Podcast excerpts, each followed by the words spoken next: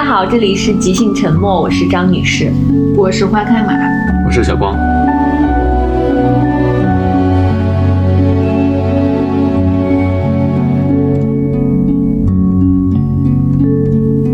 我们在上一期决定要按时更新之后呢，我们果然按时更新了，请为我们鼓掌。这是你应该做的。对对对，然后上一期呢，呃，我们聊的是一个女性题的文学作品，所以收到了非常多的听友的反馈，然后大家的留言都特别长，然后写的又特别好，所以在那个之后呢，我们对这个话题觉得还挺有兴趣的，我们三个呢也不约而同的又看了一些。跟女性相关的书，其中的一本呢，今天要跟大家推荐，就我们都很喜欢的，叫《浮世绘女儿》这本小说。嗯，它的作者叫朝井真果，是一个日本作家。然后这本书是呃一页出版的，一页的话就是我们之前也介绍过了一个算是比较不错的国内一个出版品牌。嗯，作者朝井真果是五九年生于大阪，擅长描写的是日本时代的小说。二零零八年的时候，他的出道作品是《果实花朵》，然后这本书是在当年获得了现代长篇的一个奖励奖。一三年的话，又创作了以歌人中岛歌子一生为内容的《恋歌》。所以我在看就是他这本书《浮生绘女儿》的时候，在评论区。确实看到好多人在提《恋歌》这本书哦，然后一四年的哦，对他《恋歌》这本书还获得了一四年的一个直木奖。然后他这本《浮世绘女儿》应该是我们国内引进的他的第一本小说哦，是之前的都没有对是引进过对。嗯，因为我们不太熟悉，没有看过他之前的作品，嗯，看来他是比较擅长写这种历史题材。历史人物题材的，嗯，对，是的。然后这本书叫《浮世绘女儿》，也就能看出来它的时代背景就是在大概就是浮世绘的非常有名的画家，我们很熟悉的葛饰北斋，还有歌川广重，歌川广重，还有喜多川歌模，他们生活的那个时代，也是日本的浮世绘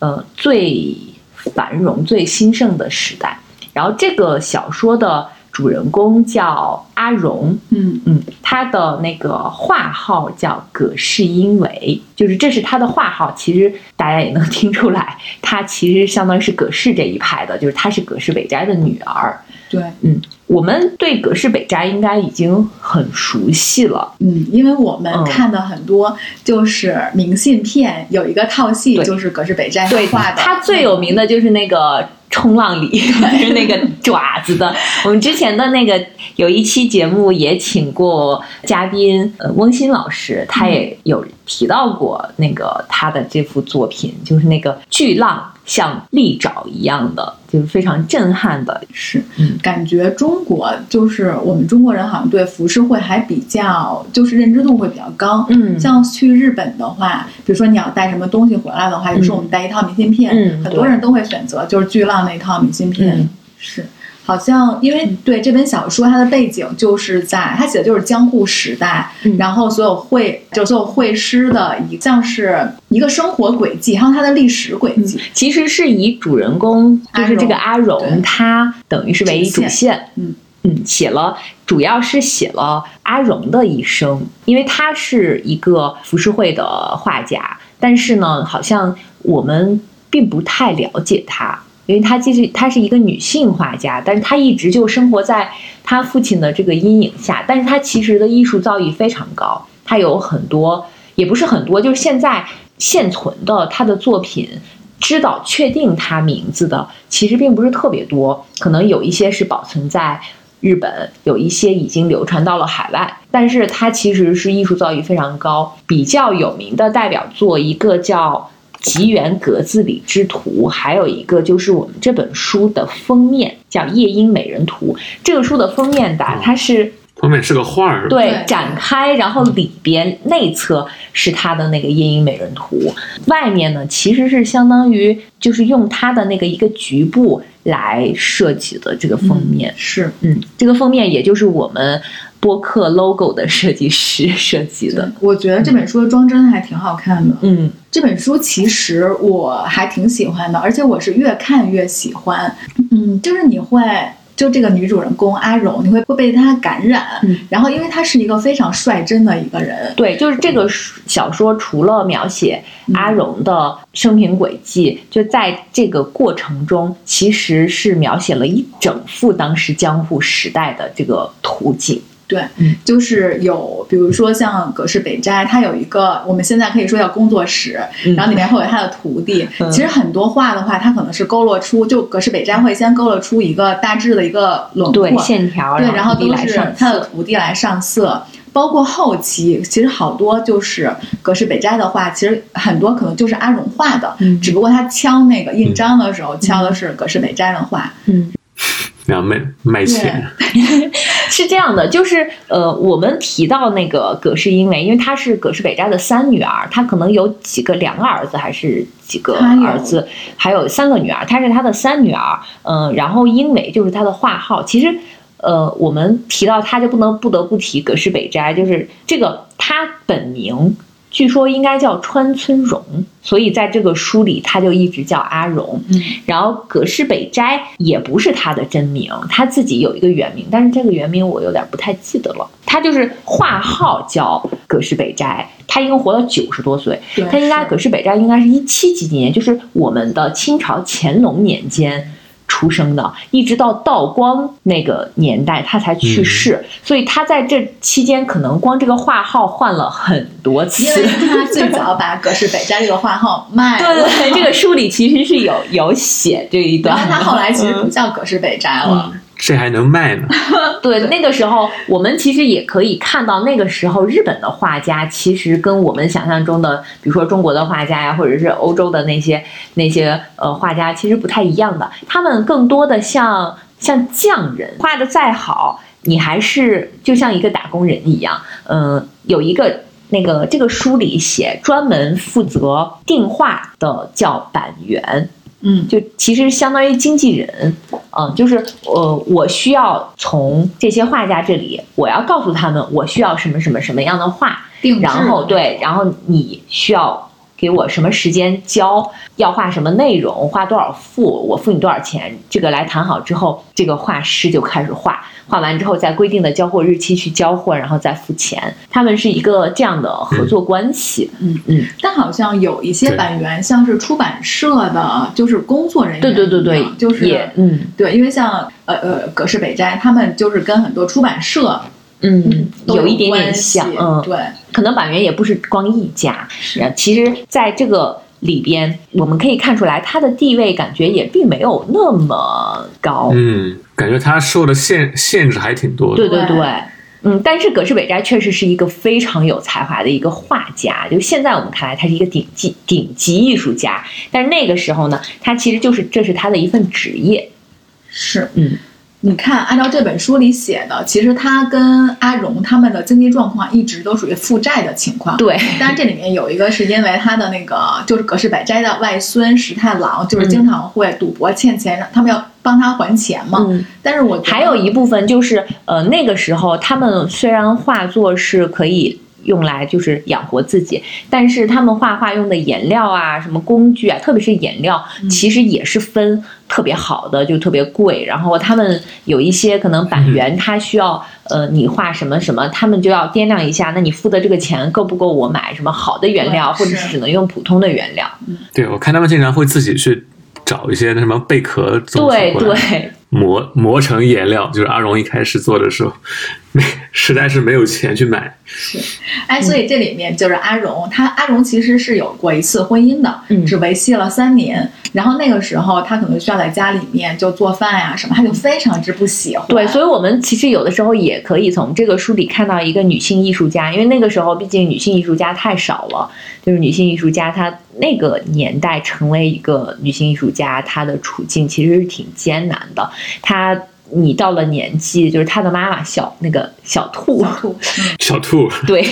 逼着他。嗯，要赶紧嫁人，就怕她嫁不出去。然后好不容易，他就当时他在书里其实有写啊，如果要嫁的话，那就有一段就是描写，就那就嫁给画师，至少可能我还可以继续来作画。结果没成想，她嫁的那个画师非常二流，就非常三流，画的没什么才华，然后整天嫌她不做家务什么的。是。但是其实看这本书会发现，阿荣的作为女画师，她肯定有她艰难的处境。嗯，但是其实这里面感觉就还好哎，因为她葛氏就她的他们都管这里面管葛氏北斋叫老爹嘛，嗯就是老爹其实很看重她。对然后她的里面，比如她的师弟啊、五柱啊什么的，还有她的跟她一起。就是跟他关系很好的那个单次郎，其实他们都很欣赏阿荣的才华，嗯还包括，而且后来阿荣画到四五十岁的时候，他其实也是小有名气的，嗯所以嗯，而且阿荣本身性格是一个非常豪爽，就是好像有点大大咧咧，就是他的世界只有画画抽烟喝酒画画，不拘不拘小节那嗯，种。爱看那个火灾现场。就感觉其实挺豪迈的。是，就我们有的时候会说什么，呃，真正伟大的艺术家都是雌雄同体之类的。虽然这个这个话有点政治不正确啊，但是就是很多艺术家，我们包括像像我不知道你们知不知道有一个那个钢琴演奏家叫阿格里奇，他也是那种风格，就他是一个应该是阿根廷的吧，就是一个很有名的钢琴演奏家。但是，所以这本书我整个看下来，我觉得有一股豪迈之气，真的。嗯嗯，我看这个书有一点是让我印象非常深刻，就是非常打动我的，就是他们人跟人之间的感情，就是那种嗯，比如说像阿荣，她自己是有一段婚姻的，但是她跟她的丈夫其实没有什么感情，丈夫不欣赏她，她也有点看不上她嗯的那个第一任丈夫因为确实是对，确实是画的太差，然后又不够。嗯，她好像在书里有写过，就是说她这个丈夫反正是挺挺，确实是挺不行的。嗯，但是她其实是有一个很欣赏她的一个挚友，这个挚友就是刚刚花开马提到的那个善次郎。嗯，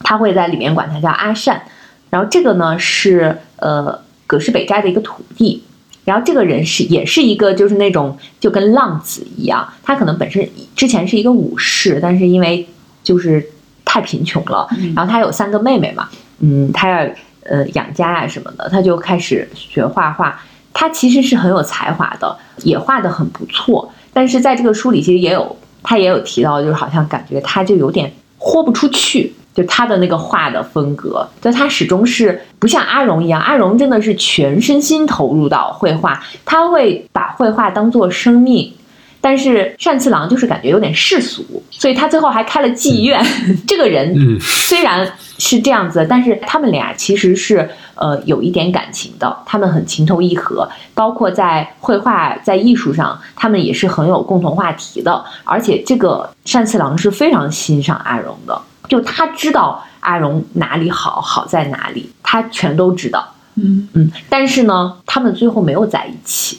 就剧透了，就嗯，但其实不影响，我就会觉得其实还有点惋惜。然后刚刚我跟花海马也有在聊说，其实他们俩确实也不适合在一起，在这个书里，阿荣也有说说，如果我们在一起也不行，就他们甚至会为画画的这几个事情吵得不可开交。就其实他们意见也有分歧，所以我觉得其实他们更像是那种灵魂伴侣。嗯嗯，我觉得他们是互相懂得的关系。对就是在阿荣还没有意识到自己的才华的时候，嗯其实单次郎早就看到了。因为阿荣，我觉得他前期其实是一种挺自卑的一个状态，他老觉得他画不好，嗯然后，但是我觉得即使在那个时候，就是单次郎其实早他一步就已经看到了他的才华。嗯所以你看，上每次当阿荣出现，就是他的人生中出现危机的时候，都是单次郎帮他解决了。包括就是他当时就是葛饰北斋接了一个工作，就要画西洋画那次，嗯然后那个阿荣就不知道该怎么下笔，因为他要画要写实，嗯对。写实，而而且你要用西洋那种透视法去画，嗯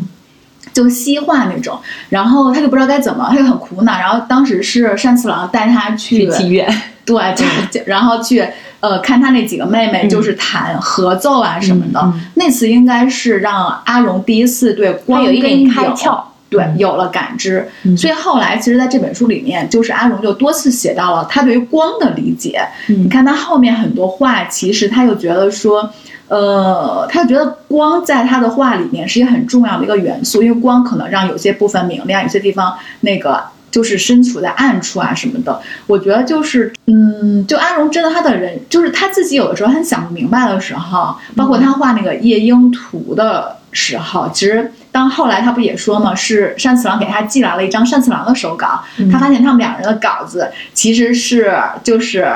感觉，嗯，就正好是能合在一块儿的那种。对对对，对嗯，是的，就是山次郎用这种方式，其实在支持了阿荣，所以我觉得这种感情其实还挺真挚的，比在一起不在一起其实更真挚。嗯，对他们其实是更高一层的那种感情。最后也写到了，就是这个书的结尾，其实是写到那个他们都已经年老了嘛。当时我看这个书有数次落泪，真的非常打动我。嗯，其中的一个就是当呃他听说单次郎死了，就是他的父亲告诉他说。那边送话来说单次郎死了，我觉得这个作家他的那个写的好的一点就是在这个时候，他其实没有写，没有马上写他有多伤心，或者是他有关于单次郎他跟单次郎的一些，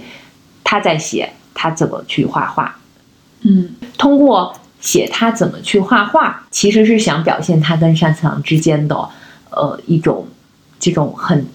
难舍的这种感情。然后我当时就嗯看了这一段之后，我就真的，我觉得我就已经 不行，我觉得太打动我了。嗯然后就是到说第二，他连着画了一晚上，然后第二天他他爸就说你赶紧去，要给他送那个送殡了，然后他才反应过来，他说啊，为什么我昨天不给他守灵，或者是不去那个不去见他？他其实画了一晚上画，我觉得这个其实是给他守灵更好的一种选择。另外就是他的妈妈小兔嗯跟葛饰北斋，其实这个书从头到尾，这个小兔就是一个很，嗯，他也不太懂画画，然后每天就是只只张罗家里的事情的这样一个很世俗的人。但是，嗯、其中有也是后半部分有一段，就是说他去世，他去世的时候。嗯，他妈妈说你要照顾好你爸爸，就大概是这个，好像跟他说大概是这样一个意思。他这个后边有一段描写，就是说老爹好像跟他的跟他的徒弟每天都是在一起时间最久的，跟他的女儿也是关系很紧密的，却其实是跟他跟这个小兔跟他的妻子，其实他们的感情才是最深的。嗯，是，嗯，因为我觉得阿荣是一个他的感情其实是藏起来的，就他把很多东西其实都藏在心里。就画画，我觉得画画确实是他生命中可能最重要也是唯一的一件事儿，而且所以画画就寄托了很多他的东西。就是，所以你看他在最难受的时候，其实单四郎去世这个消息对他来说，对，我自己看完这本书，会觉得那是对他打击最大的一次，嗯比他妈妈去世对他对阿荣的打击还大。其实他妈妈去世就一笔带过了，但是我我却这个地方打动了我是他妈妈好像对他说你要照顾你爸爸这个事情。我觉得他妈妈对他，他妈妈当去世那个当下对阿荣，他可能没有太多的嗯那个，但是是后来他反复看到他妈妈那些东西的时候，他的情绪才一点点出来。但当他第一次听到单次郎去世的时候，我觉得那个对他来说是一记重击，他不知道该怎么应对，所以他下意识的就是去画画。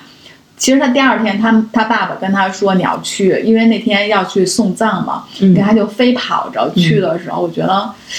而且包括他在送葬的队伍里面看到了阿龙，就单次郎的妻子，还有那三个妹妹，他们就互相点头。嗯。我觉得那块儿确实就是，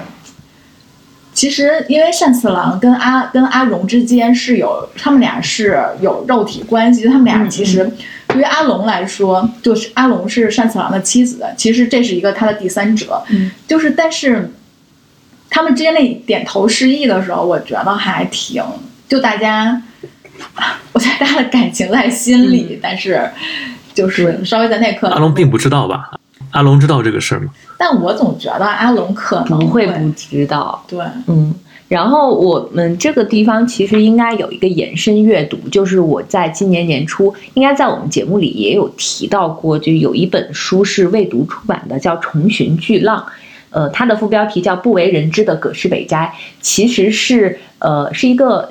就算是非虚构吧，它就是讲了日本的浮世绘这个艺术是怎么样流传到欧洲，成为当时。欧洲的艺术家，刚刚说梵高啊、莫奈啊，这些争相模仿的对象，他是怎么做到的？其中就有那个时候其实已经开始通商了嘛，然后呃，就有日本人会去呃，像荷兰啊这些就是欧洲国家，他们会去经商，或者是他们之间，比如说国家之间或者是民间，他们一些有一些什么商贸往来。然后就会有日本人会把这些作品带过去，呃，其中可能有一个人他是功不可没的。然后在这个书里，其实也应和了这一段，就是当时有一个荷兰的，就是跟商会一样，他们在日本，就是当时在日本的一个荷兰人的一个商会，呃，他们那个书里其实叫还不是叫荷兰，就是现在的荷兰，就是他说有一个商人想要。让葛饰北斋画画，就是刚才花海马说的这个，让用西洋的画法来来画。对，所以其实，在那个时候，蓝画，对他们已经是有名气的了。嗯，或者是说，其实对于欧洲人来说，他这个浮世绘的这个技艺，已经是被他们所看到和重视了。是，嗯，是。因为你刚才说到他阿荣，他其实是我感觉他就是。他用生命在画画嘛，然后我又想到他那个葛饰北斋中间是不是有一次得了什么脑中风？中风，对对对。然后就，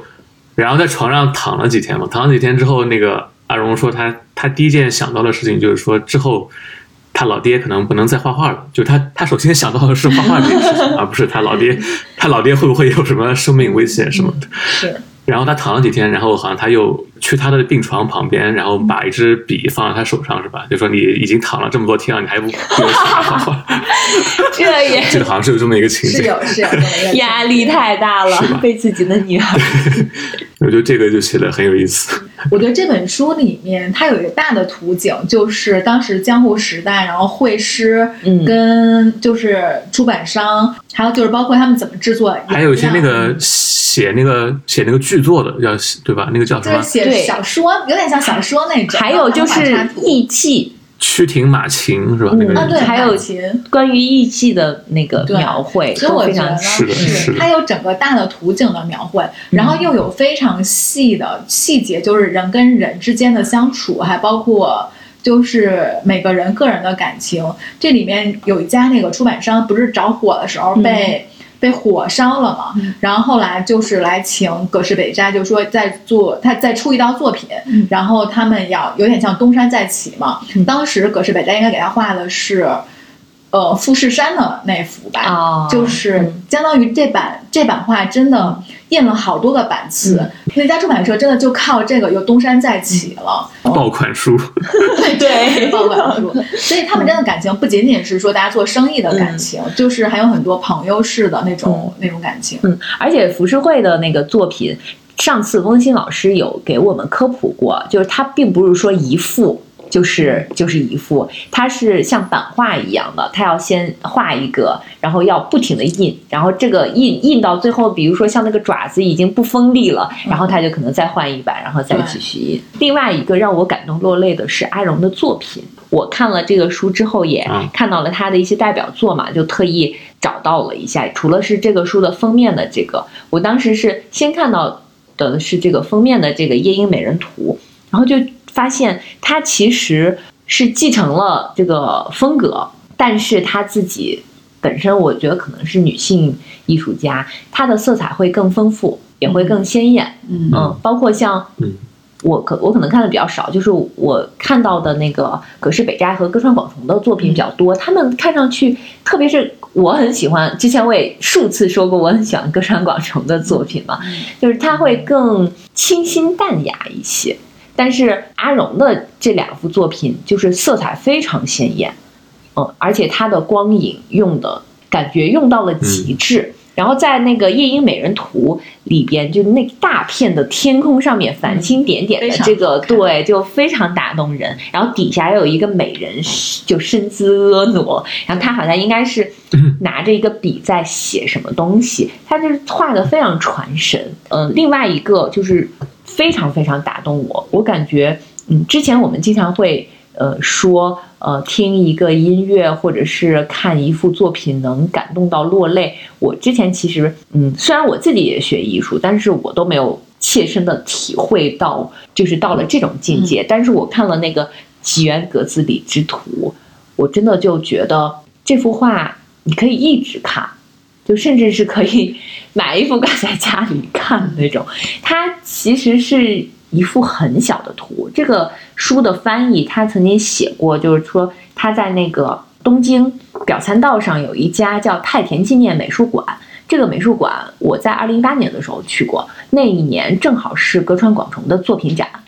呃，就看了里边有非常多的那个广重的作品。译者呢是二零一九年去的，他说当时是葛饰北斋的作品展，他在这个里边呢看到了这一幅的原作，也就是有 A 不到 A 三大小，哦就 A 三的纸的大小非常小，嗯。但是在这这么小的一一张纸上，就是安排进了可能有二十多个人，嗯。然后每个人都神态各异，都有自己不同的特点，而且这么小，它的那个色彩也非常的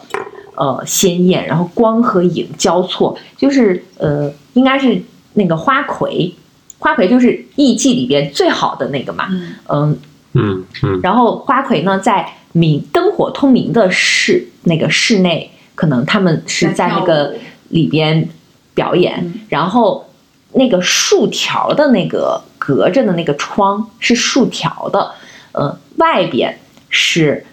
客人他们在往里观看，看。所以其实那些花魁他们是非常明明亮和鲜艳的，然后外边的这些人是有阴影，嗯有也有那个光打出来，他们就是他的比例安排的非常好嘛，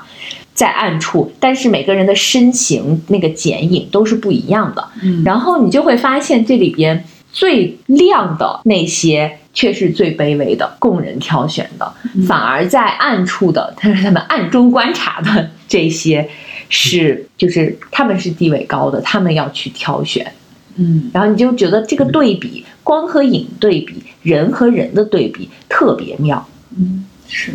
嗯，所以光这个东西在他的创作里面是很重要的。嗯嗯是我看他他这个他那个日文书名叫《炫》是吧？对，就叫那个嗯炫炫炫目的炫，原名是不是就叫炫？对，所以他这个字其实就是其实就在说说这个光线对他的创作的影响。你看，阿荣非常喜欢看着火。嗯他有一次去看着火的时候，他很兴奋。他说：“他说虽大概意思就是，虽然远处的人在嗯受着伤啊、受折磨，他说，但是你看那个色彩，嗯就是它确实很容易被色彩着迷。对，而且火就是，如果我们仔细观察的话，火就是不同的颜色是不一样的，有红色，有蓝色，有嗯，还有那个上面冒着黑烟之类的这种。我看这本书，其实我会把它当成一个，就是一个艺术家的一生的故事来看。然后，嗯，有就是这个艺术家正好是那个阿荣，然后是一个女性，然后这个女性呢，她有她自身的一些特质，比如说我刚才说她，我就会我会觉得她真的很坦率、很嗯。真诚，然后就是她的世界里真的只有艺术这一件事，我觉得这本身就非常之感染人，所以你看到最后的时候，我会觉得，就怎么说呢，就好像有一种就给人很有力量的那个感觉。对包括他，他后几年的时候不是经历了一次火灾嘛，后来就住在他弟弟家，因为他弟弟那时候应该做官做的还挺大的，嗯然后他弟媳就对他有各种各样的约束，觉得自己的这个姐姐就是跟一般人很不一样，然后对他约束特别多。他就有一天，他就是他就揣着一支画笔，他就走了。他本来是想去找房子啊什么的，但是他走在路上的时候，他就想说，呃，其实那年他已经六十岁了，但他就想说，哎，我意思就是我可我现在依旧可以重新开始。他说日后我再回想起来会说啊，六十岁开始还不晚，就真的就走了。这个是书的结尾，就是这个好像历史记载，就是他弟弟对他很好，但是好像跟弟媳关系不太好，就是有一个地方邀请他去画画呀，还是做什么，然后他就揣着画笔出去，从此不知所终。对，嗯我觉得这就特别像他的，就是这个命运我觉得这个是作者的高明之处，就是他把原原来的那个历史记载的东西用文学化的呈现了而。且这本书的最后一句，真的这本书的最后一句写的是“新的夏天，逗号开始了”。我当时看到这儿的时候，就感觉我心里燃、燃起了一团烈火，就是你也会有一种要要把一件什么东西开始了的那个感觉。所以这本书我真的挺喜欢的，就我就是觉得。就是不管他是不是艺术家，哪怕阿荣不是个艺术家，他是一个这样的人，他有一件他钟爱的事，然后他这样潇洒坦荡，就是过一生，我都觉得是一件非常可爱的事儿。这本小说有改编成过电影，对你们你们俩看过了是吗？对，看了，我看小光看了吧也。嗯，小光觉得电影怎么样？反正主演都是我喜欢的，哦，这两个演员都很不错。松田龙平和宫崎葵这两个我都很喜欢。是，嗯。然后我觉得宫宫崎葵演的特别好，嗯，真的是，就是之前之前我经常，虽然我很喜欢他，有时候 get 不到他的演技，但这里面我觉得他从阿荣那个年轻的时候一直演到他岁数比较大的时候，他那个层次感都我都觉都觉得可以演出来。啊，而他特别适合演那种就是内心非常强大那种女性，我觉得她是很适合这种角色的。是啊，正好这个阿荣，我觉得也是这种非常自我，其实然后也有一种很高的那种精神追求，这么样一个一个角色，就很就很搭。但是电影吧，我觉得其实它还是稍微简单了一点，因为这个电影好像只有只有七十多分钟，就它其实省略了很多。省略了很多那个小说里面的一些一些情节吧，他就做了一些删减什么的，然后就大概是更更像一种那种流水账式的传记片吧。嗯对，是。因为我是先看的小说，再看的电影，嗯我就会觉得电影电影太平淡了。对电影真的就像刚才，就是电影确实选角选的很好，嗯但是故事就有点像把小说里面这这段取出来一个，这段取出来，要拼成了一个电影的感觉。是的，这是一个故事大纲的那种感觉。对，就是。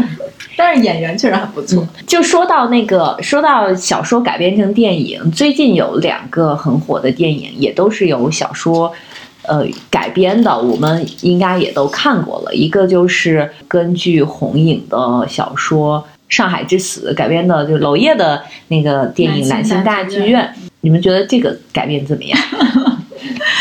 我是我是娄烨的忠实粉丝，所以我不会说他不好。但但我还会说，我还是会说，就是这肯定不是娄烨最好的电影，对，嗯。但是也也已经足够在及格线上了，就可以 可以秒杀国内大绝大部分导演的导演的作品，对。然后小说我也看了，对，因为这个电影它是根据两个小说改编的，我们应该是看了红影的这个，嗯。对，嗯，就是它整个故事的整体的那个故事线，它是根据红影的《上海之词》来改编的。然后它里面的那个戏中戏的部分，啊，就是巩俐跟赵又廷排的那出话剧，啊，那个电影里面叫《礼拜六小说》嘛。然后这个其实是基于日本一个作家叫横光利一，他写的一个小说，就叫《上海》这个小说来来改的。但是我觉得它这个两个融合的非常妙，就是它有一个戏中戏，是嗯，因为娄烨之前几个电影是没有感觉不像这个这么巧妙的。他就是在讲一个很平行的一个故事，就是他在之前的那个电影是《风中有朵雨做的云》，然后在之前像什么《浮城谜事》啊，其实都是一个很平行的故事线。它但是像这次这个呢，就是我们在看电影，然后电影里面还有一出戏，这两个好像融合在了一起，然后时而这个演员会跳出来，然后时而又融进了这个戏里边。是，娄烨其实他他其实还挺喜欢改编一些东西的。他之前那个推拿嘛，推拿是改编毕飞宇的小说，这次应该是他第一次改编女性作家的小说。嗯，他之前还特别喜欢从那些什么知乎啊、什么天涯的帖子里面找素材。你像那个《不争谜事》，其实是天涯的一个帖子改、哦改的，就是天天涯的一个热帖，然后它发展出来一个剧本，然后那个。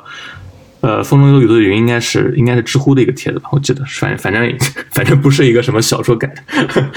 就是网络上的一个事件，然后它扩充扩充，然后扩充成了一个电影，就是它很有意思的一个创作方式。而且这个是跟那个浮世绘女儿一样，在这里边的女主角其实都是艺术家，嗯包括巩俐演的那个于锦，她也是一个非常著名的演员。是，嗯。但是坦白说，我看完，因为我把《上海之死》看完了，嗯，但是我看完就我从头到尾看完这个小说，我都没办法把于锦跟巩俐联系在一起。就是我看完之后吧，我也我脑子里面也没有一个说是演于锦的一个角色，但是我确实真的没有想到，就是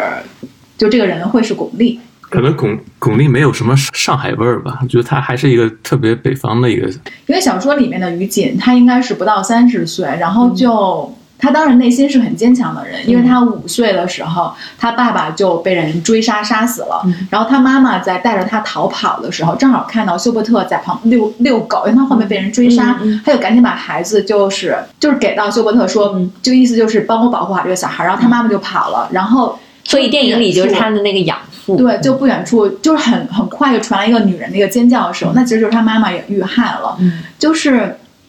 所以休伯特其实是他的养父，然后把他养大。嗯，小说里面其实会写说，五岁之前的记忆有的时候只出现在他梦里，就他很小年纪，他就自动把这段记忆好像选择性的给暂时给搁置起来了，他从来不说这块儿的事儿。所以我觉得就是于锦他心里面有很有很坚强，就是有很封闭的那个东西，但是她作为女人的特质又很明显，就是很漂亮，很让男人就很难看一眼就很难忘记忘记。包括这个小说里面所有的男的，基本上没有一个是不喜欢于锦的，就是包括谭娜，包括莫一莫之音，嗯。嗯，还包括那个，就后来那个呃，那个海日本海军，就他要套情报的那个，也是对他一见钟情啊，这个在电影里是小田切小田切让演的，对，嗯。所以我就觉得就是巩俐，她巩巩俐可能太硬朗了，就是她那很坚强的那一面是挺 OK 的，但是就是妩媚的那一面，因为巩俐被大家会称为巩皇嘛，嗯就是感觉我觉得她对于于锦这个人来说，她气场有点过于强大了。我们好像最近经常会看到网上有一些讨论，就是像巩俐啊、什么陈道明啊这种演员，包括像姜文，就他们演到最后演来演去都是在演自己，那这算不算是一个优秀的演员？我经常会最近看到这样的讨论。你像姜文，肯定就是他，他就总是在演自己，但是他因为他是导演嘛，他如果能够找到比如说合适的，其实他也可以对就是演的非常优秀。但是大部分演员可能他也没有办法当导演，他都比较被动。我对啊，那我觉得就是你看，就可能看看你选的这个角色到底适不适合你吧。嗯就是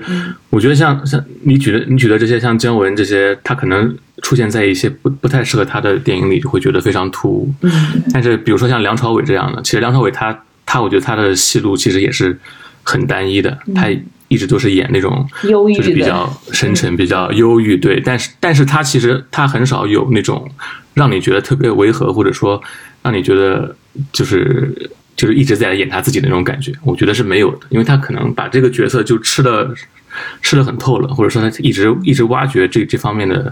表演在里面，对，所以就就可能没有这种感觉吧，嗯。但还有一类演员，像像像梁家辉那种，他其实就是他是千人千面的嘛，就是他可能什么样的类型他都可以驾驭。我觉得这种也也是好演员，就是你会忘记他本人长什么样，就他演什么就是像那个角色。我觉得这是两种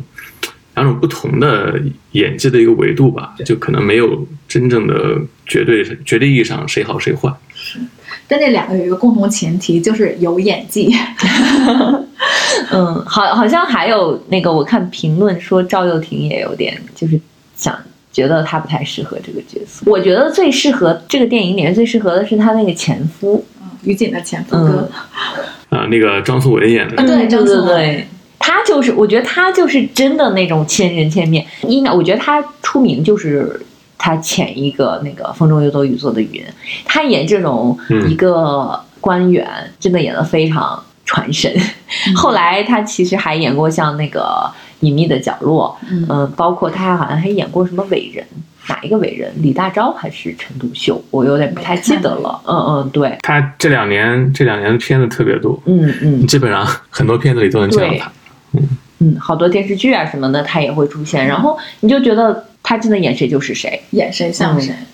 其实我在看就电影《兰心大剧院》的时候，我觉得如果我不太了解，因为它电影它是。它其实省略掉了很多东西。嗯如果不太了解当时的那个背景的话，嗯有些地方可能看的不会特别懂。嗯但是小说里面它，小说就是里面会写的更多一点，而且坦白说，我会觉得像红影那代的作家，就是他们其实是有他们那个时代的那个特色了。就是他小说里，我觉得像红影他们那种就是现现代作家吧，他们其实会有他就他写作风格会有他的一点时代的特色，是会很擅长描写氛围。然后会用很多就是描述描绘型的语言，把当时的氛围会写得很，就是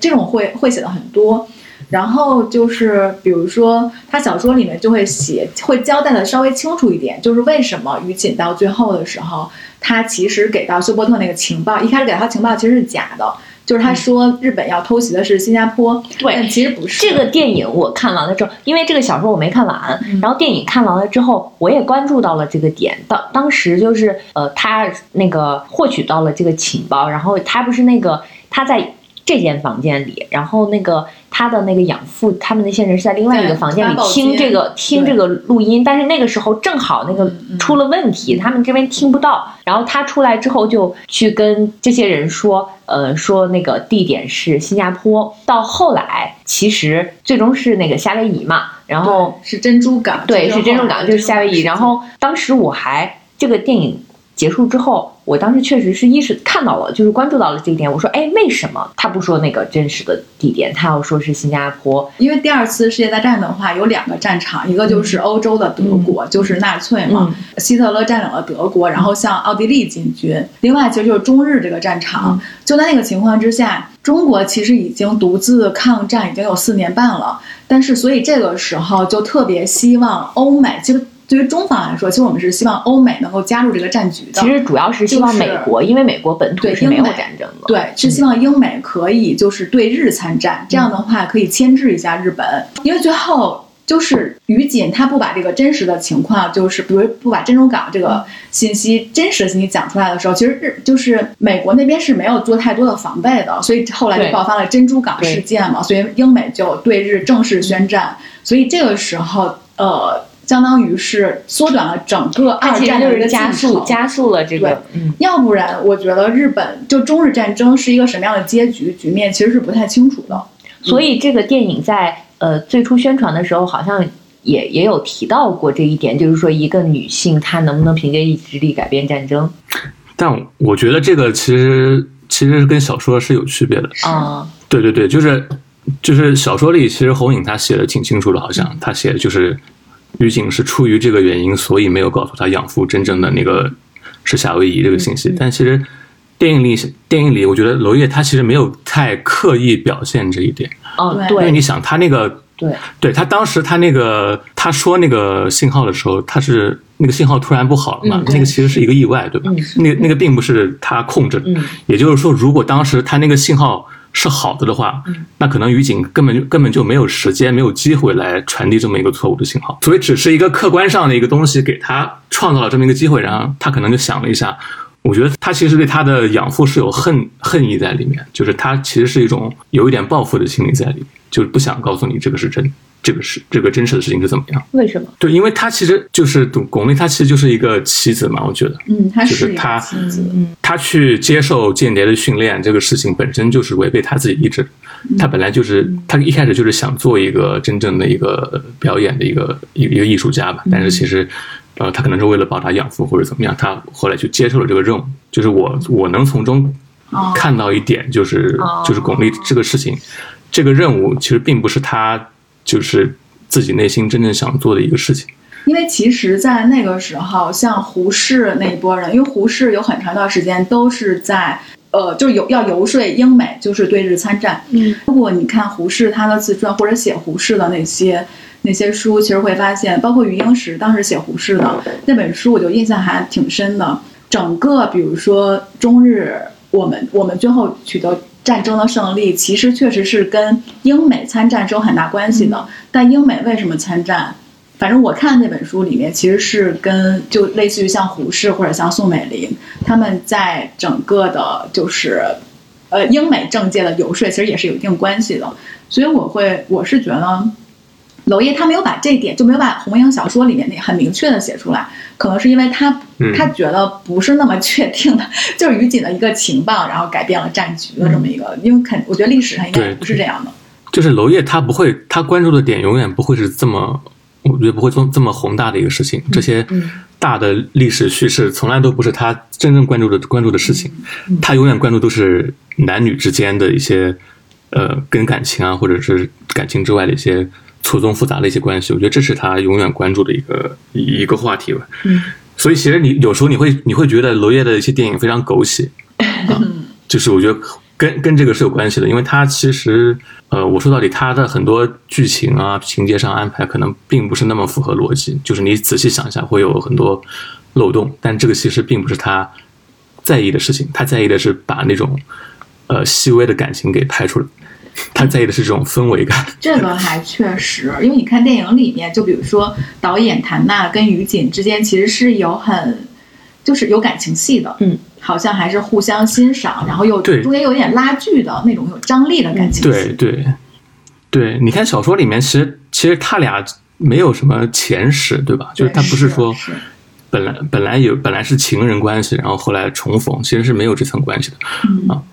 然后包括他跟那个日本军官也是这样，就是小说里面也没有安排什么他跟那他的妻子很像，嗯，这 就对这种，我就觉得是挺 挺狗血的这么一个桥段。其实，在电影里面，但可能确实电影是需要这种东西来来推进推进情节发展吧。这个这个这个也是一种也是一种表现形式。嗯，小光说完之后，我确实觉得，其实红影的小说里面，他的感情挺单薄的。他所有感情戏都是说，所有男人都迷恋于姐，就只有只是这样的。但是在电影里面的话，其实感情感觉会会层次会更多一些，就交代的层次也会更多一些，展现的会就是多更丰富。多角关系嘛，对，多角关系 是娄烨最喜欢的一个东西。而且红影他好像还挺擅长写这种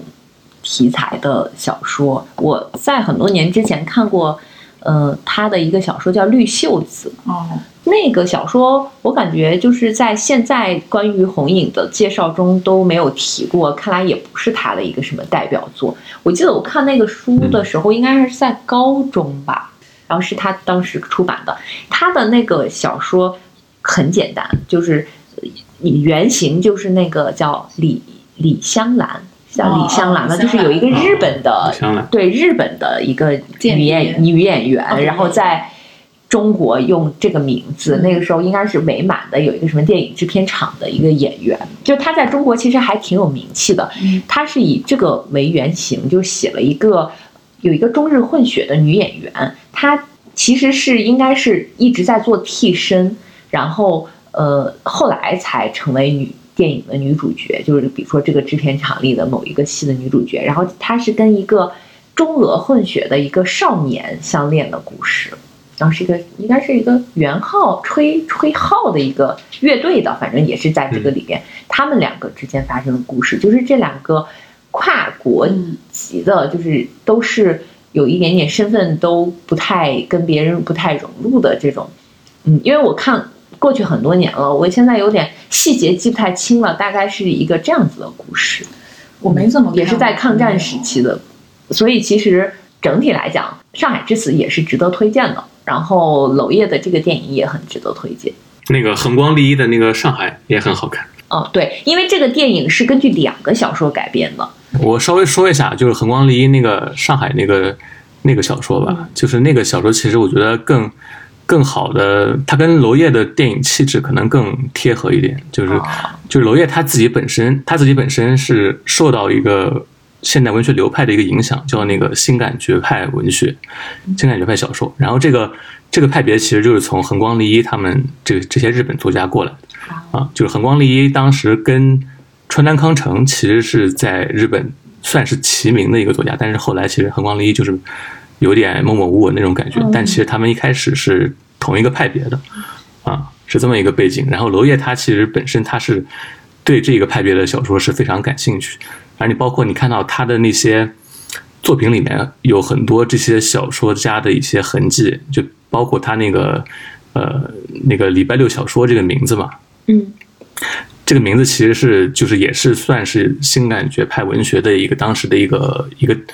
一个算是流派发展到后来的一个支派吧，这么一个名称，所以他当时他取了一个这么一个一个名字，算是一个。致敬嘛？还是什么之类的？然后那个呃，李维勒小说在红影的那个小说里面，其实是那个那个戏叫《湖部上海》，对吧？嗯，对。湖部上海其实这个剧名的灵感是来自于性感绝派小说家穆石英的一部小说叫《上海户部》。嗯 然后就是你看到红影，其实它是也受到这个派别的一个影响，然后所以可能娄烨看到这部作品，又勾起了他对性感绝派的这么一个。一个联想，所以他可能会对他的改编会有更多的一些一些启发、一些灵感什么之类的。就是这这里面是有这些就比较你看电影可能不太知道的一些暗中的一些细节吧。对，就大概说一下这个事情。嗯，然后我们刚刚也说到了，就是有一些导演是非常擅长某一些改编某一些文学作品的。嗯，然后那个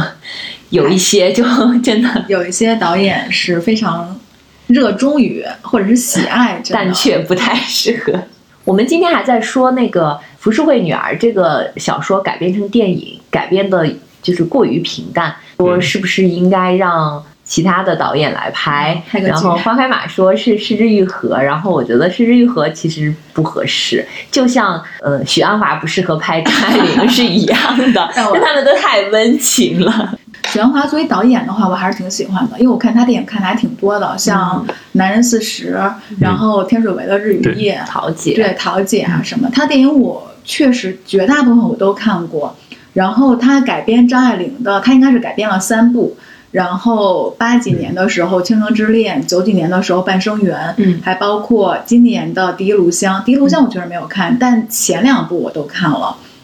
我觉得许鞍华对。张爱玲是挚爱，他真的是爱张爱玲，所以他会改编她的作品。然后今年不也有一部许鞍华的纪录片嘛？嗯，叫《我是如何拍电影的》还是什么呀？那里面其实就是说，说许鞍华其实是真的电影界少有的是，呃，就是文学性很强的导演，因为他自己很喜欢看书啊什么的。所以我觉得你就是文青，对，你就更能理解他喜欢张爱玲，因为我觉得喜欢看书的人确实。绝大多数都会都会喜欢张爱玲的，但，嗯，客观如果从看电影的角度来看的话，我我觉得《半生缘》其实还挺好，我挺喜欢《半生缘》的。我觉得《半生缘》就是看完之后会让人很唏嘘。然后《倾城之恋》吧，确实我会觉得看的也挺一般的。《第一炉香》我没有看，但据说你们俩不是看了吗？小光觉得，强烈推荐你去看一下，但是。但是带着 带着批判的眼光去看。嗯，我当时看的感觉就是因为大家都说不好，然后我就不信邪，然后我看完之后我就信了。那你们觉得是演员演的不好，还是说就是整个从剧本？就我觉得整整个都不对，就是就选华从上从从对从从剧本到演员到表演，就整个就整个气氛啊就不太就不太对。啊，因为我觉得《第一炉香》是你看小说会感觉是有一种，有一种阴森、有种鬼气的那种感觉。嗯，啊，就他整个的对他姑妈，包括他他他家那个整个环境的一些描写，嗯，对，都会让你有一种有一种很很恐怖的那种感觉。但其实许鞍华的导那个影片里面其实没有这种没有这种气氛，就是非常。非常玛丽苏那种感觉，就是对，就真的真的是拍成了一个像是台湾、香港言情剧那种那种感觉，就整个调调子就不太对。我觉得他整个的那个布景还是能擦着边儿的，但是其他的就完全不张爱玲，因为其实张爱玲我们可以。就是很熟悉了嘛，就是她从她本身她的那个成长背景和她的作品，其实我们也都看过很多了。这个小说其实很难拍的，不像比如说我们说最成功的是《色戒》，嗯，色戒就是嗯那个，我觉得色戒反而容易拍，就虽然虽然其实也不容易吧，就是李安拍的确实很好，但是换换做别人不一定能拍好，但是色色戒比起这个来，我觉得是更容易一些的，包括嗯我觉得《倾城之恋》也不好拍，就反而是那种大背景里边的有着特定身份的人反而是好拍的。你像梁朝伟演的这个角色和汤唯演的那个角色，在《色戒》里边，就他们嗯他有明确的目标，对吧？在这个明确的目标里边，他们之间又产生的这种复杂感情，嗯其实就很很容易表现。但是是的，《倾城之恋》呃和那个就《第一炉香》特，尤其是《第一炉香》，大家没有什么大事件，没有什么冲突不是很明显，对，不是很外化的。然后就是人和人之间这种细微的，反而这种细小的是很难拍的。然后就是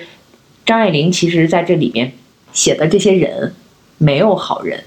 他没有绝对的好人和绝对的坏人，就每个人他自己心里其实都有自己的小算盘，然后每个人都有自己的欲望，然后又有有的又有自己的不甘，嗯，但是你就他没有一个完完整整的好人或者是坏人，那你觉得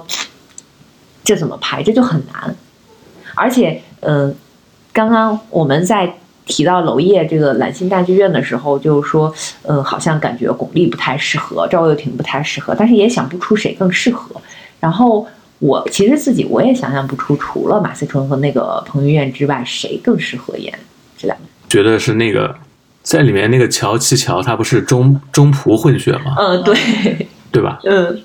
我们正好有正好有一个中葡混血的演员啊，就是黄秋生。哦，就是黄秋生，他年轻的时候，哦，对，黄秋生年轻的时候长长得真的是非常混血的那种感觉，是的是的。而且是有一种有一种病态的、有一种苍白的那种、啊对那种美在里面。把他给所以。我觉得当时看到就是就看到这个选角的时候，我第一反应其实就是黄秋生。我觉得黄秋生会会比较适合这个角色。但是黄秋生已经太年纪太大了，嗯，对他现他现在他现在是拍不了，嗯嗯，所以你现在是拍不了。年轻演员里边，感觉也想象不出是谁更适合，年我觉得还得有有 还得有更难找了，感觉。对啊，然后马思纯的这个角色，感觉确实是 非常不适合。我觉得张爱玲的小说，它就张爱玲小说底色其实是很冷，然后很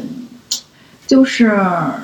有一种彻骨的冷那种，而且它里面的人的其实是复杂的，就是它肯定不是单向度的那种。对，我觉得是呃，曲安华他可能是一个那种好好学生，他甚至我嗯我不知道啊，但是我猜想他甚至没有怎么经历过很那种起起伏伏的感情，对对对，所以他拍不出张爱玲。我觉得他就是许许鞍华，他可能就是太太温和，太、嗯嗯太太善良，他是一个真的是一个很好的一个人。嗯嗯，就他他自己也说了嘛，他说他不太不太善于拍坏人。对对是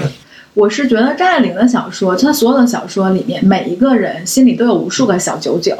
就没有一个人是是呃，比如说没有一个人是阿荣，就我们看《非洲贵女》嗯阿荣那个角色的，嗯它里面的每一个人真的都是有无数个小九九的那种。非常世俗，非常市井。对，就包嗯括看《倾城之恋》，《倾城之恋》的男主角是周润发，女主角是那个缪缪千人。哦，我没然看过。后对缪千人对，然后其实你看那个小说的时候，会发现就是缪千人演的，其实这里面是那个白流苏嘛，是嗯六小姐，就是先离了婚回到娘家，后来又家里又很不受待见，嗯然后她又为自己谋一条生路，但她给自己谋生路，肯定就要抓住一个男人结婚。嗯但是在这个过程中，其实她有千回百转的心思，就是她怎么样跟这个男人周旋。嗯其实这些是很微妙的，就是小说里面这些其实都是有描写的，嗯。但是在反映在电影里面，就会发现就变成了一个又有点像，就是刚才小光说玛丽苏的那种感觉，就是 周润发会演一个公子哥儿，然后缪千人演的那个呢，就是一个很害羞、很中式的一个。一个很老旧的一个女生，嗯。然后就是说很擅长害害羞低头，然后就那种就完全变成了这样一个故事，就是很变单薄了。我是的觉得这种就是他，你把他这些心理描写抽掉之后，真的就是对很容易玛丽苏。对，就是我觉得就是 一流的小说真的不适合改编成影视，然后就是那种太乖乖女的演员也不太适合演张爱玲。我觉得确实像这种就是心思里面这些百转千回啊，确实很难，嗯确实本身就是很难演的。嗯，然后就是，所以这个时候选角呀什么，可能确实就会更就更考验导演吧。嗯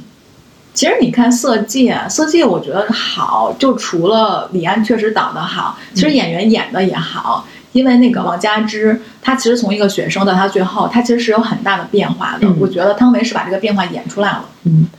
而且汤唯其实并不是学表演专业的。那可能当时就有那种稚嫩的气质，比较适合演这个角色。嗯，然后关键其实我觉得有的时候还是要导演调教，要会调教，就是本身，嗯，如果你导演不会不会指导的话，这个演员有的时候他是不太容易能把握准的。但你说，你如果说许鞍华更，他说他是一个很温情的人，他更适合拍温情的电影。但其实，比如说看他的那个天水围的日与夜，还包括男人四十，我觉得里面当然温情可能是一个，尤其是男人四十，可能温温情是一个大的色调，但里面它其实是有对一些人性的那种就是拷问跟探讨的，所以。我也不太清楚，就是他这样一个许鞍华，就是当然我没有看《第一录像》啊，嗯是为什么把会拍成，就是会拍成你们都不是，我觉得跟人就是关于人性的探讨，跟那个不是一回事儿，就跟他表现出来的，他可能表现方式也不一样。就是你真的要探讨人性，其实反而表现方式也就更容易了，就是因为本身普通就很难，你要表现普通就会更难。我是觉得许鞍华作为一个导演，其实我是相信他的，他有他的导演语言的表现力的。对，所以我刚刚说演员有适合自己的角色，可能导演也有适合自己的风格的影片。嗯，我们其实，在第一期就我们的第一期节目里边聊的就是关于电影编剧又做编剧又写作的导演，然后这一期呢又聊了电影，我们终于又聊回去了。因为这两种艺术形式，我觉得他们还是有很多相通的地方的。嗯因为嗯，但是他们因为他们用的语言又是不一样的，包括咱们上次聊李沧东的时候，我们也会说李沧东小说跟他电影其实感觉也挺不一样的，毕竟媒介是不同的，但是都作为一种艺术形式，它确实又是有很多就是你能够看出相似性的东西，嗯，所以我觉得这个其这点其实还挺有趣的。尤其是我们看到一部小说被被改编成电影，你不知就是你很自然就会做比较，说它改编的好还是不好，嗯然后怎么样啊怎么样？我觉得这个过程其实还挺有意思的。嗯而且我觉得看张爱玲，其实呃不同的年龄跟不同的心境，就是你反馈的是不一样的。所以年轻的时候，我很小的时候看张爱玲，我感觉那个年年纪我并不太适合看，就现在回想起来，并不太适合看，因为你无法体会里边的这么复杂的那些感情。看《金锁记》就会把它当成一个故事来看，然后你你不会想那么复杂的，就是说对这个女性的摧残，然后包括她最后来去摧残她的女儿，然后包括《倾城之恋》，就我看《倾城之恋》的时候，我在很年轻很年轻的时候，也只是会把它当成一个就是爱情小说这样来看，直到可能你有过一一定的阅历之后，你才能够看出它里边的每个人的这些活络的心思和这些就是各种感情。因为大多数人确实，你看东西就像一个镜像嘛，嗯你其实大部分看到只是自己在那个当下能看到的那些东西。嗯我看张爱玲，我忘了我是应该也是二十岁出头的时候看的吧。但是那个时候，呃，不管能看懂多少吧，但我依旧觉得张爱玲的东西给我当时的我还是挺震撼的。所以我看完之后，我很多年都非常喜欢张爱玲。我现在确实很久就是没有再重看他的作品了，包括这次电影上映，其实我也没有再找出他的东西来看，因为我觉得看张爱玲的东西对于我来说太难受了，我就不太想再重新再来看啊什么的。就算那个时候阅历很少，其实不太能具体的体会到那些东西，但你依旧能够感受到，就是那里面觉得每个人都活在一个笼子里的那个感觉。我觉得每个人确实都是一个被困住的一个状态。嗯嗯，我们今天聊的其实这几个那个小说和它改编成的电影的主角，其实都是女性。对，好巧。但但其实他对，虽然张爱玲她是女性作家嘛，但其实她笔下还是男女关系她都会写。对对对对，所以其实，嗯，对你让我看的话，我肯定很多时候也会有，也会有感同身受的时候。对、嗯我看的时候，我第一次看张爱玲应该是高中吧，高三的时候，嗯就那时候可能也不太看得懂。然后包括第一次看第一次看《色戒》电影的时候，我的关注点完全就不是 你的关注点我知道，你的关注什么？对你们是就当时你会你会你会把它当成那种 那种电影来看，但其实我嗯我我第二次看《色戒》跟第一次看《色戒》中间隔了可能得有不说十年也有七八年，嗯然后第二次看的时候就完全不一样的感觉、嗯啊，而且就是包括我我看那几场床戏的时候，我跟当时的感觉就是跟我高中时候看是我 因为你叛变了嘛，是吧？不是我，我主要是想说，我当时会理解，就是最近一次看的时候，我会更加理解那几场床戏嗯。是必须存在的，是。就是它是对整个情节的发展，对王佳芝这个角色的塑造是必不可少的对，啊，就是它是是有道理的，不是说嗯。李安只是拍了一个这种噱头让你去、啊去吸引你去看这个电影，就是完全是不一样，所以确实是你会随着你年龄增长，或者是你接触到东西越来越多，你会对同一件东西会有很不一样的看法。对张爱玲，我觉得就是这样，就是你可能再过再过个十年，啊、你自己的状态发生变化之后，你再去看她的作品，可能又是不一样。嗯，这才是真的好的作品。对，嗯哎，我又又对，因为我又重看了一遍《半生缘》嘛，嗯我觉得其实许鞍华拍的《半生缘》还是挺好的，就是半生缘还是不错的，对我也觉得还是比较嗯。演员如果当时。他如果当时就此打住 就可以了。看完之后你就真的很唏嘘，就每个人的命运真的都是错开交错的。然后那里面曼桢在电影最后，她有一句话嘛，她就说：“她说如果当时我跟世军就是结婚，嗯呃，生几个孩子，然后可能就没有后面这些故事了。”你知道我当时看到她这句台词的时候，我真的下意识就想，我说作为一个，比如说作为一个观众来说，我其实更希望，我我更我更不希望看到这些故事，就希望曼桢跟世钧可以结婚，然后生几个孩子，那样生活下去。因为这个这个电影拍出来还挺，嗯，真的就是就是人在命运面前，或者人在大时代面前，人在你不可预知的所有的事儿面前那个渺小跟唏嘘。我觉得这个电影就是许鞍华其实拍的挺好的，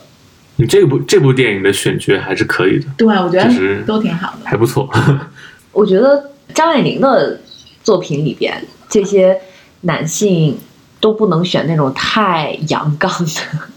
女性的就是气质上不能选那种看上去太乖乖女。要有点港女的那个感觉，就是多少得给人以一种他其实城府是有一定嗯有一定城府的人，就不是那种特别看上去特别单纯的。呃，对对，就是包括那个葛威龙，其实他小说里面也并不是傻白甜啊，他其实有自己很多的小九九，但是对，但是马思纯呈现呈现出来的就是一个 太太扁平的他最，初还是学生的时候，决定去找他姑妈，这就是他自己打算的，非常有主见。对，是的，是的，他其实非常有想法，嗯。对对对，而且我觉得张爱玲她也不喜欢写那些就是普通的情情爱爱这种。就是你看张爱玲写过所有的女性，就不管就算是我们看起来好像有点坏的，有点那个什么的，但是我觉得我觉得都会有一点，都是都是有点魅力的那种。我们看来是延续了上一期的女性话题，然后这一期其实还是聊的围绕着女性主角这个话题来聊的。突然发现关注的都是女性话题，